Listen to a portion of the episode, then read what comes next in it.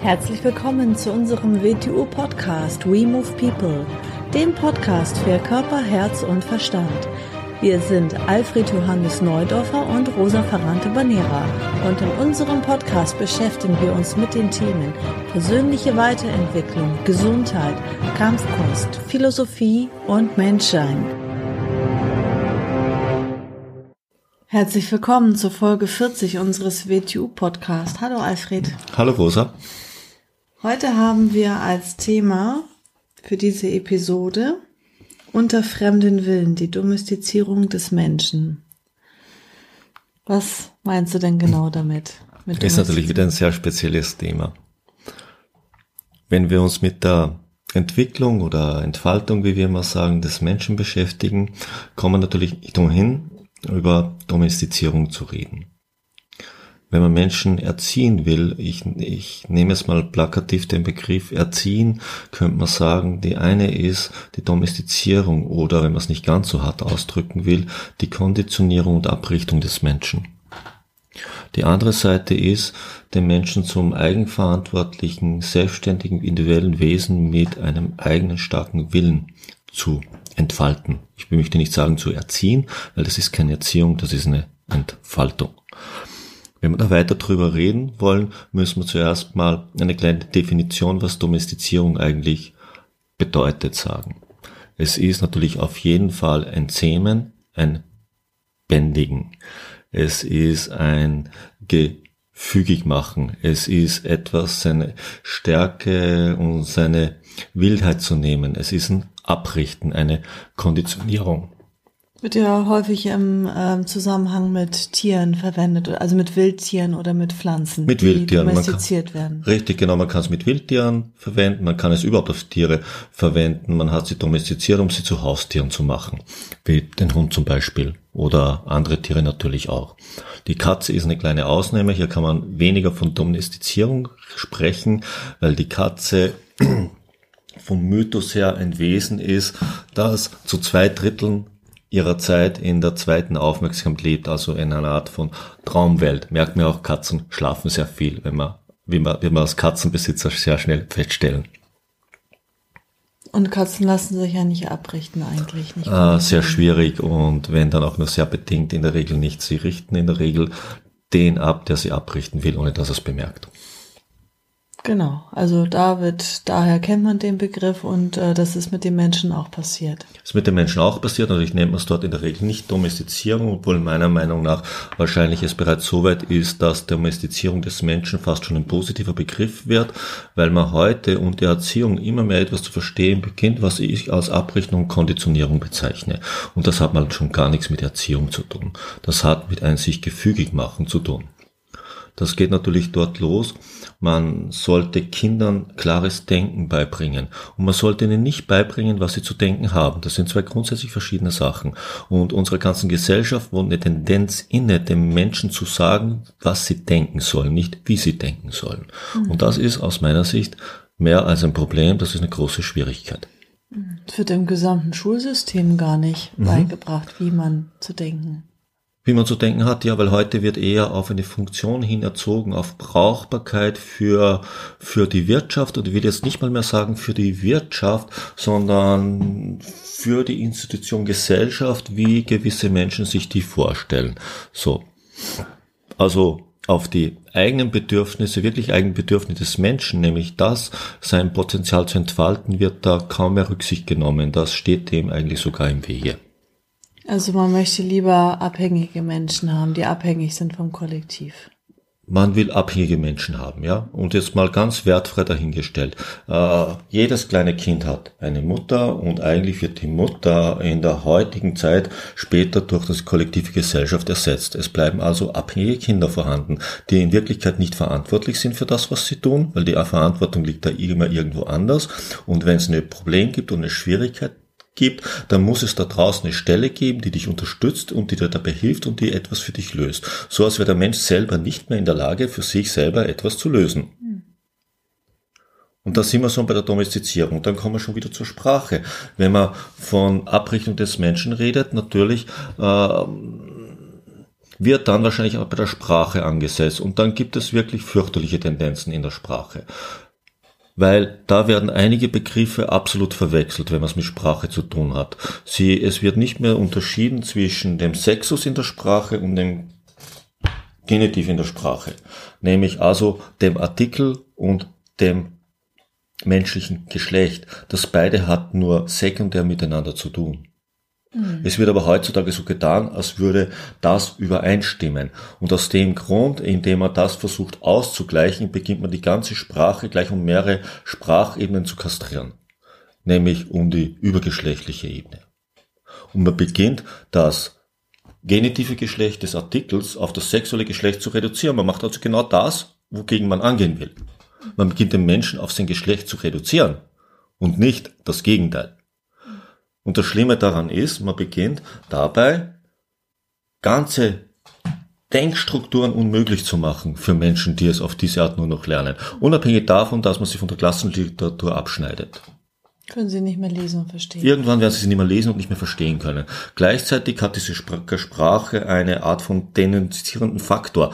Denn sprichst du sie nicht, dann wird dir angekreidet, als würdest du in einer bestimmten Weise denken, was überhaupt nicht stimmt. Weil das ursprünglich das überhaupt nicht bedeutet. Das der als Artikel bedeutet nicht Mann.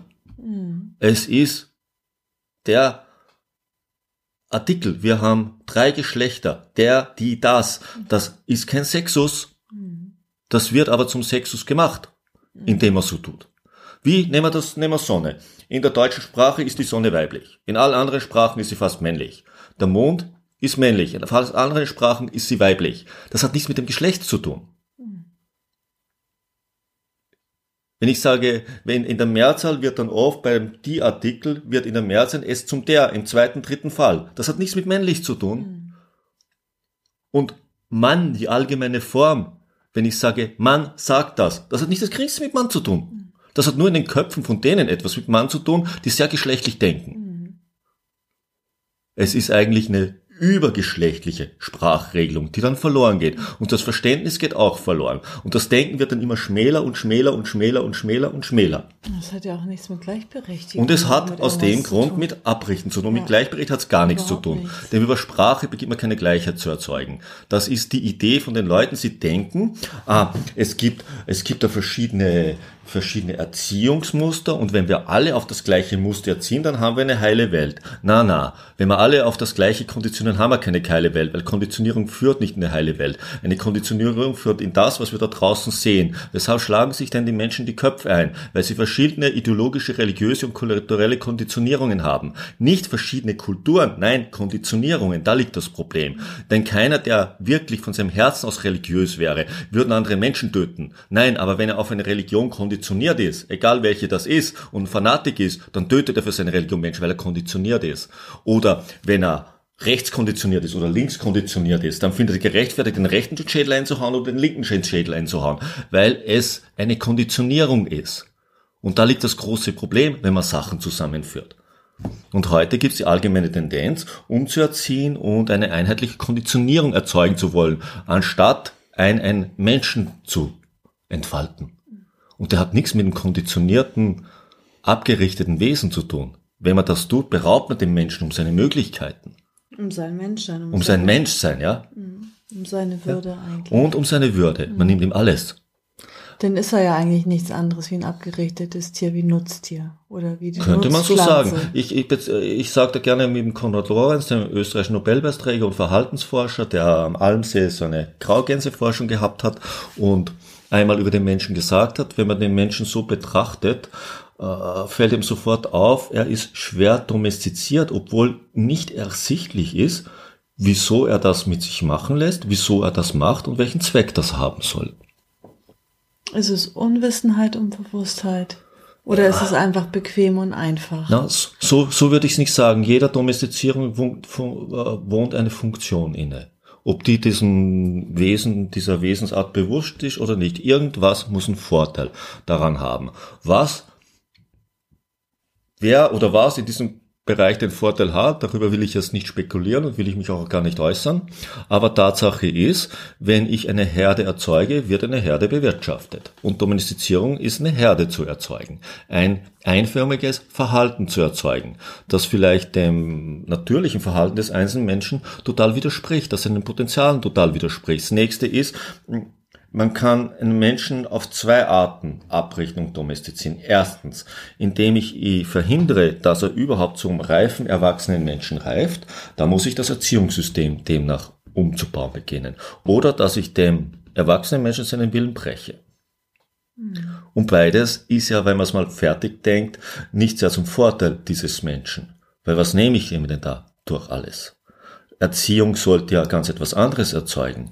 Es sollte den Menschen innerhalb einer umschriebenen Zeitspanne vom Kind zu einem erwachsenen Menschen machen. Ein erwachsener Mensch ist ein Mensch mit Eigenverantwortlichkeit und eigenen Willen, mit dem er in der Lage ist, eigene Sachen zu entscheiden, mit dem er in der Lage ist, selbstständig zu denken und zu hinterfragen. Also das Gegenteil vom angepassten, domestizierten Vollzugsmenschen. Und jetzt haben wir ja ähm, die Tendenz auch in der Gesellschaft, dass ähm, es gar nicht mehr dazu kommt, dass es ähm, willensstarke Menschen gibt, dass man schon so weit eingreift, dass die Kinder immer früher abgeschoben werden ins Kollektiv und auch immer länger, also mehrere Stunden am Tag, als es früher üblich war. Und man dann gar nicht mehr in die zweite Stufe kommt, dass man gar nicht den reifen Erwachsenen hat, den man den Willen brechen kann, sondern dass es gar nicht mehr zur Reife kommt. Ja, ist das nächste wieder. Mensch hat natürlich beschränktes Potenzial an Aufmerksamkeit. Er, er hat für, für, sein, für seine erste Aufmerksamkeit, also das tägliche Leben. Wenn ich sein tägliches Leben so gestalte, dass so viel von der ersten Aufmerksamkeit einnahmt wird, dass nichts mehr übrig bleibt, dann hat er keinen Raum mehr zu hinterfragen. Dann kann er nur die vorgefertigten Muster, die ihm präsentiert werden, runterschlucken und akzeptieren und sie vertreten, weil er nicht mehr Energie zur Verfügung hat. Wenn sein tagtäglicher Überlebenskampf, und ich meine natürlich nicht, der heutige Mensch, der durchschnittliche Europäer, kämpft nichts um sein Leben wie ein Steinzeitmensch, nein, aber er muss seine ganze Aufmerksamkeit aufbrauchen, damit er all das, was er glaubt haben zu müssen, auch haben kann. Da bleibt nicht viel übrig. Mhm. Und ein paar Mal im Jahr ist ihm dann die kleine Flucht in kleinen Urlaub gegönnt, wenn er wenn ihm das möglich ist. Und dann gibt's noch eine paar andere Buffer, die toleriert sind, damit er nicht verrückt wird.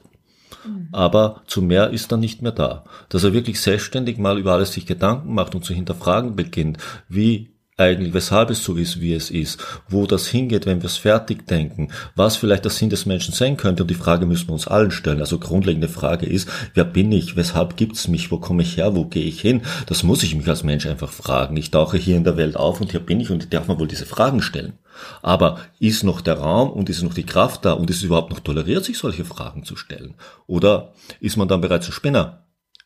Wenn ich mich als Mensch mal frage, ich weiß, ich wurde geboren, ich werde sterben und dann hinterfrage ich mal den Sinn von dem Ganzen. Ich für mich glaube, dass dieses Universum zweckgerichtet ist, dass in einem Sinn innewohnt. Das ist meine persönliche Anschauung. So, und dann darf ich wohl dem mal mich auf die Spuren zu heften, was für mich da erreichbar und verständlich ist. Und dazu muss eine gewisse Energie und Kraft übrig bleiben, die nicht von irgendwas anderem in meinem Leben weggefressen wird. Das steht mir als Mensch zu, das ist mein Recht.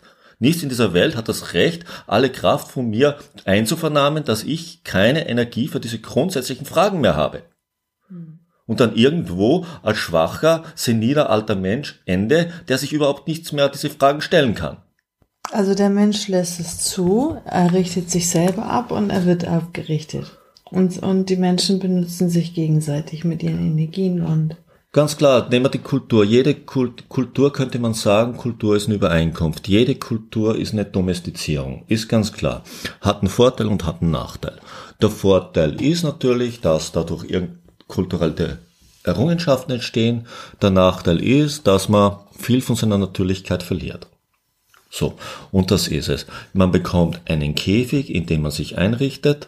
Diesen Käfig beginnt man für sich selber zu halten es ist aber eigentlich nur das Netz der Konditionierungen und beginnt sich drinnen wohlzufühlen und außerhalb beginnt man als Gefahr wahrzunehmen.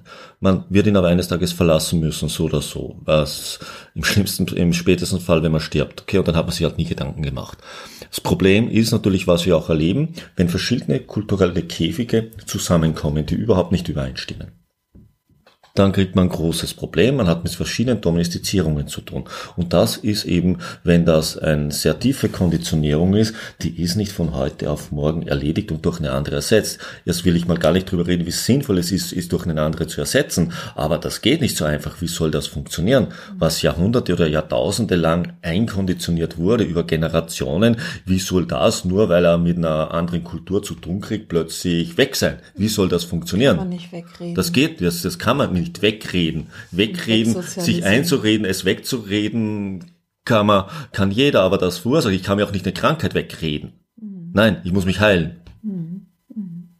Meinst du denn, es gibt keine Kultur oder ist es das, was Leute für Kultur halten, keine Kultur, sondern Konditionierung? Oder hat Kultur generell keinen Wert? Es ist, ich sage nicht, dass es keinen Wert hat, aber all diese konditionierten Kulturen sind in letzter Konsequenz eines Menschen gar nicht so würdig. Wir haben aber nichts anderes. Wir leben seit Menschengedenken in dieser Weise, aus welchem Grund auch immer, und unser wirkliches Menschsein, glaube ich, erahnen wir noch nicht mal richtig.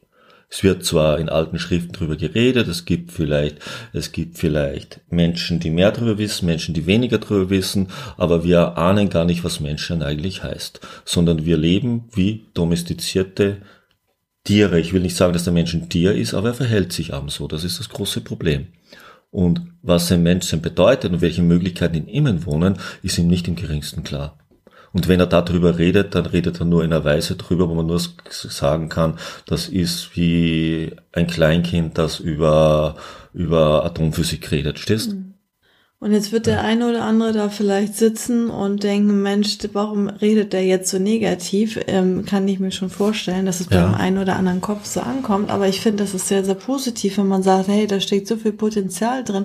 Denk doch mal drüber nach. Oder ähm, der Mensch hat so viel Chance und so viele Möglichkeiten und äh, schöpft das gar nicht alles aus. Also ich finde eigentlich ist eine sehr positive Botschaft, dass man eigentlich mehr ist als das, was, was gerade ist. Es ist die positivste Botschaft, dass der Mensch etwas Gewaltiges ist. Also mhm. ich halte es viel von Menschen, aber ich halte nicht viel von diesen Sachen, die im Namen von Kultur und, und Domestizierung und, und Konditionierung passieren. In den letzten Tagen wusste ich gerne so ein bisschen diese so Sachen wie Müll oder sowas. Es ist erschreckend, wenn man sich das anschaut. Wie können Menschen so umgehen? Heute habe ich das gepostet vom Mount Everest, was die Leute dort Müll zurücklassen und solche Sachen. Nicht, weil ich jetzt plötzlich so ein Müllfanatiker geworden bin, aber äh, wenn man sich anschaut, wie die Menschen heute auf dieser Erde handeln. Es kann ihm nur das Grauen kommen. Okay, vielleicht, vielleicht als nächstes äh, sehen wir es nicht mehr, weil wir die Videos nicht mehr sehen, aber das ändert ja nichts am Handeln und dem Folgen. Was wir auf dieser Erde mit der Erde aufführen als Menschheit ist einfach fürchterlich. Wie wir miteinander umgehen ist fürchterlich, was wir mit der Welt anstellen ist fürchterlich, welche Ideen wir haben und Utopien, die wir glauben, wie die Menschheit sein soll, sind absolut fürchterlich. Wenn man sich die Endvorstellung mal zu Ende denkt, was da in, in irgendwelche ideologischen Kreise für die, den herumkreisen, wie die Menschheit am Ende ausschauen soll, da kannst du nur das Grauen kriegen. Da kann man nur hoffen, dass man das nicht erlebt. Werden wir Gott sei Dank auch nicht erleben, aber wir müssen auch an die denken, die nachkommen, die das erleben sollen. Sie werden um jedes Menschsein beraubt, um jede menschliche Entfaltung, um jede menschliche Stärke, um jede menschliche Entwicklung. Nur weil irgendwelche anderen Menschen sich anmaßen, die Menschheit so zu bündeln, dass sie das zu tun haben, was sie wollen. Also sie ihrem Willen unterwerfen. Aus welchem Grund auch immer. Wer hat solche Rechte? Wo nimmt er solche Rechte her? Niemand hat diese Rechte. Es gehört uns nichts, wir sind keine Eigentümer, wir sind da. Aus welchem Grund auch immer. Die Rechte, die da zugeschrieben werden, die hat man sich ausgedacht. Und die Rechte der zukünftigen Generationen zu, zu vereinnahmen, um ihnen zu sagen, wie die Menschheit leben sollte und wie sie auszuschauen hat, da sollte man sehr, sehr vorsichtig sein. Vielleicht möchten die das nicht. Und wie gesagt, ich wir reden nicht über Religion, wir reden an sich nicht über Politik, mit all diesen Dingen möchte ich nichts zu tun haben. Wir reden einfach nur über Menschsein. Weil damit habe ich sehr wohl was zu tun. Ich bin dieses, ich bin jetzt hier in diesem Leben, das ist mein Leben, das ist vielleicht das einzige Leben, das ich habe, aus meiner Sicht gesehen. Und wie, unter welchen Bedingungen das läuft und wer da was zu sagen hat oder nicht zu sagen hat, das liegt schon in meiner Entscheidung mit drinnen. Und das gilt für jeden anderen Menschen genauso. Er ist nicht ein politischen Anschauung. Er ist nicht einer Religion zugehörig. Er ist als Mensch, für sich als Mensch verantwortlich. Ja, aber Menschen möchten ja sich gerne irgendwo zugehörig fühlen, weil es ihnen irgendwo Gemeinschaft oder Sicherheit Ja, gibt. sie gehören nämlich schon wo dazu. Aber das, wozu sie dazu gehören, Beachten Sie nicht, Sie sind Menschen. Oder sollten es sein, Menschen. Sie sollten sich mal Gedanken darüber machen, was Menschsein bedeutet. Mal ein bisschen in sich selbst hineingehen, in Ihr Herz hören. Sie könnten es wissen, jeder Mensch könnte es wissen, er ist nämlich ein Mensch. Vielleicht ohne, dass er es weiß. Aber wenn ich es mir so anschaue, wie sie handeln, besonders gewisse sogenannten Elite-Leute, frage ich mich, was ist daran menschlich noch? Ja, das ist ja, wenn man es mit Fragmenten zu tun hat, wenn es wenn es äh, keine entwickelten Menschen sind, ne? wenn es halt da sind wir wieder bei den drei Zentren. Oder verantwortungslosen, verantwortungslosen Menschen, gierigen Menschen, schamlosen Menschen, die eben glauben, dass sie im Universum kein Sinne wohnt, aus dem Grund denken, sie können tun und lassen, was sie wollen. Hm. Und nach mir die Sintflut. Nach mir die Sintflut, genau. Hm? Ich habe jetzt gar nichts mehr zu sagen. Hm? ich finde, das reicht erstmal. Das reicht erstmal, ja. ja. ja. Gut, dann würde ich sagen, bis bald. Bis bald. Tschüss. Tschüss.